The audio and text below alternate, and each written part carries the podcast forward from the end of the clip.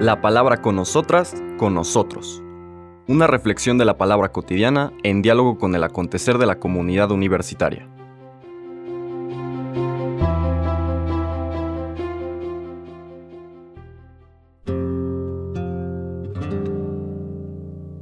Hola, buenos días.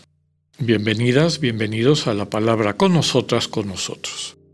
Hoy lunes 20 de febrero, lunes de la séptima semana del tiempo ordinario, recordando que en esta semana tendremos el cambio de tiempo litúrgico del tiempo ordinario a la cuaresma, empezando este miércoles de ceniza. Seguimos nuestra lectura del Evangelio de San Marcos ahorita ya en el capítulo 9, versículos del 14 al 29. El texto dice, En aquel tiempo cuando Jesús bajó del monte y llegó al sitio donde estaban sus discípulos, vio que mucha gente los rodeaba y que algunos escribas discutían con ellos.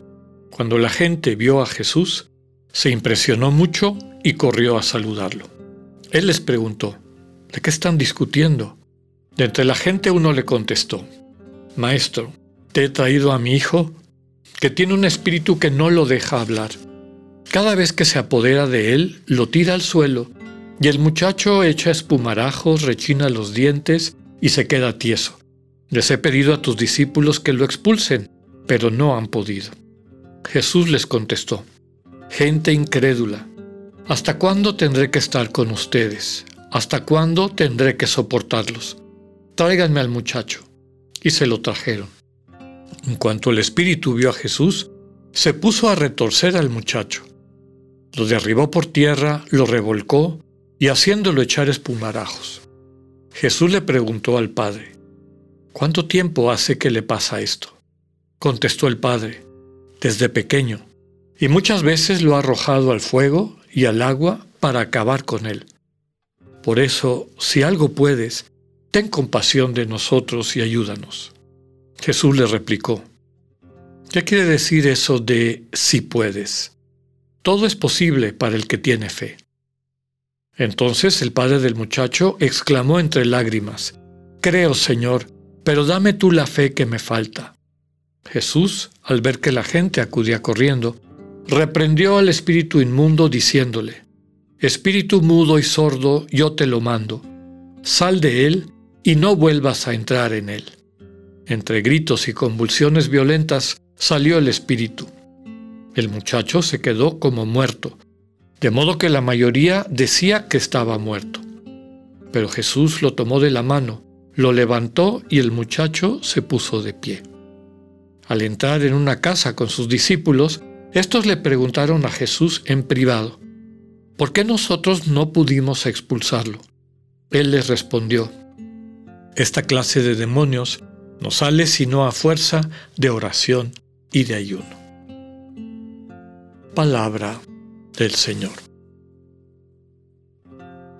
Este relato, normalmente conocido hoy en día como la curación del niño epiléptico, porque pues la descripción de la situación que vive, de lo que padece, pues claramente muestra los síntomas de quien padece esta enfermedad eh, neurológica. Pero más allá de la enfermedad o el sentido, contemporáneo o moderno de en qué consiste y, por qué las personas que la padecen en ocasiones, sobre todo cuando es muy severa, inclusive pierden la capacidad de hablar o nunca aprenden a hablar. Aquí el sentido es, desde luego, simbólico y con un referente espiritual. El contexto de esta curación es la, ah, el relato de la transfiguración.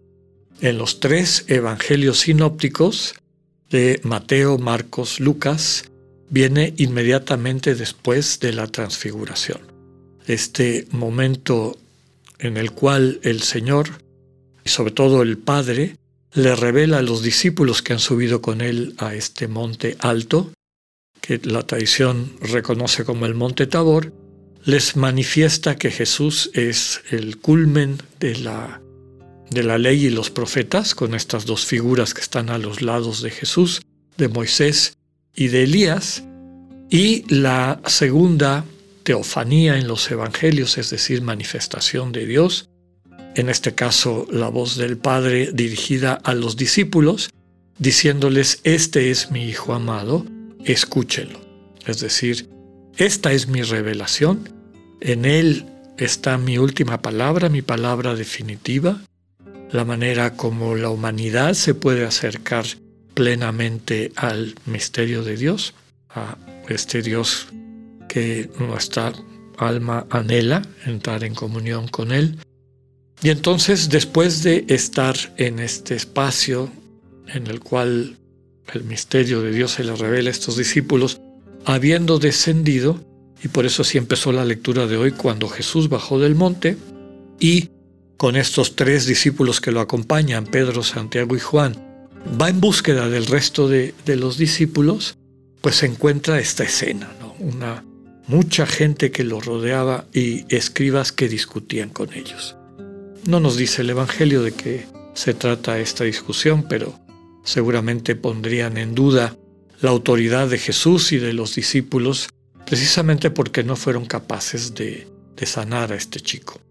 El tema central no es el de la enfermedad, no es ni siquiera el de la curación como tal de la enfermedad. El tema central es la fe.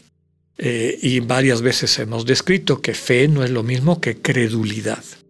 Fe no quiere decir creer a pie juntillas y hacer como una violencia interna a nuestra capacidad racional para creer lo que nos parece absurdo. No tiene nada que ver con eso. La fe cristiana, hemos dicho en otros momentos, tiene dos elementos.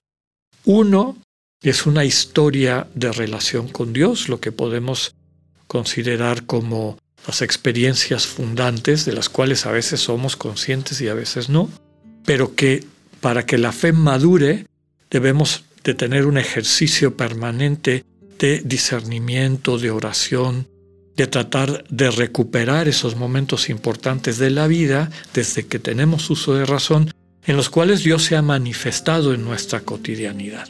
Y que lo que pasa es que la vida nos roba esas experiencias como nos roba otras, nos roba el amor, nos roba muchísimas realidades positivas y importantes en nuestra vida porque nos distrae con otras cosas y entonces nuestra conciencia se queda apegada o vinculada a estas cosas negativas y se nos olvida lo, lo fundamental.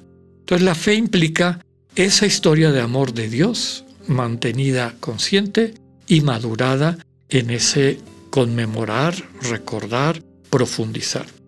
Y también hay un elemento de confianza, de esperanza porque Dios me ha mostrado que es confiable, yo espero lo mejor de Dios, que Dios me transmita vida en la medida en que yo, de forma atenta, capte su comunicación, la acoja, lleve una relación de cercanía, de intimidad con ese Dios.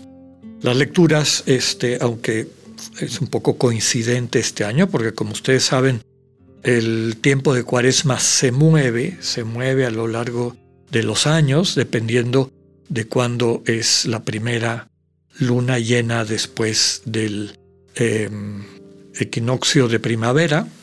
Y entonces, pues a veces empieza en la séptima semana, el tiempo ordinario, octava y hasta la novena a veces, ¿no? Hoy vemos que es eh, la séptima semana, pero lo que voy es esta invitación del final del relato a crecer en la fe y lo que le dice a los dos discípulos, esta clase de demonios, es decir, esta clase de impedimentos para una vida sana, para poder vivir en la comunión con Dios, solamente sale con oración y ayuno. Estos dos temas nos van a acompañar a lo largo de la semana y en esta transición entre el tiempo ordinario y el tiempo de cuaresma. Oración, es decir, comunión con Dios, una relación de intercambio, de, cercanía, de intimidad con Dios, y el ayuno como una práctica que nos puede ayudar a profundizar, a crecer en esa relación con Dios. Una de las muchas prácticas de lo que se conoce como ascesis y que iremos describiendo con un poco más de detalle en los próximos días. Pidámosle al Señor, por lo tanto, la gracia, la fuerza para irnos capacitando a poder realmente poner nuestras vidas en sus manos desde esta confianza, pero también desde la propia historia de amor que Él nos ha demostrado desde siempre. Que así sea, que tengan un buen día. Dios con ustedes. Acabamos de escuchar el mensaje del Padre Alexander Satirka. Escúchalo de lunes a viernes a las 8.45 de la mañana por radiveroleón.com o a través de nuestra app gratuita para iOS y Android. Radivero León, no todo está dicho.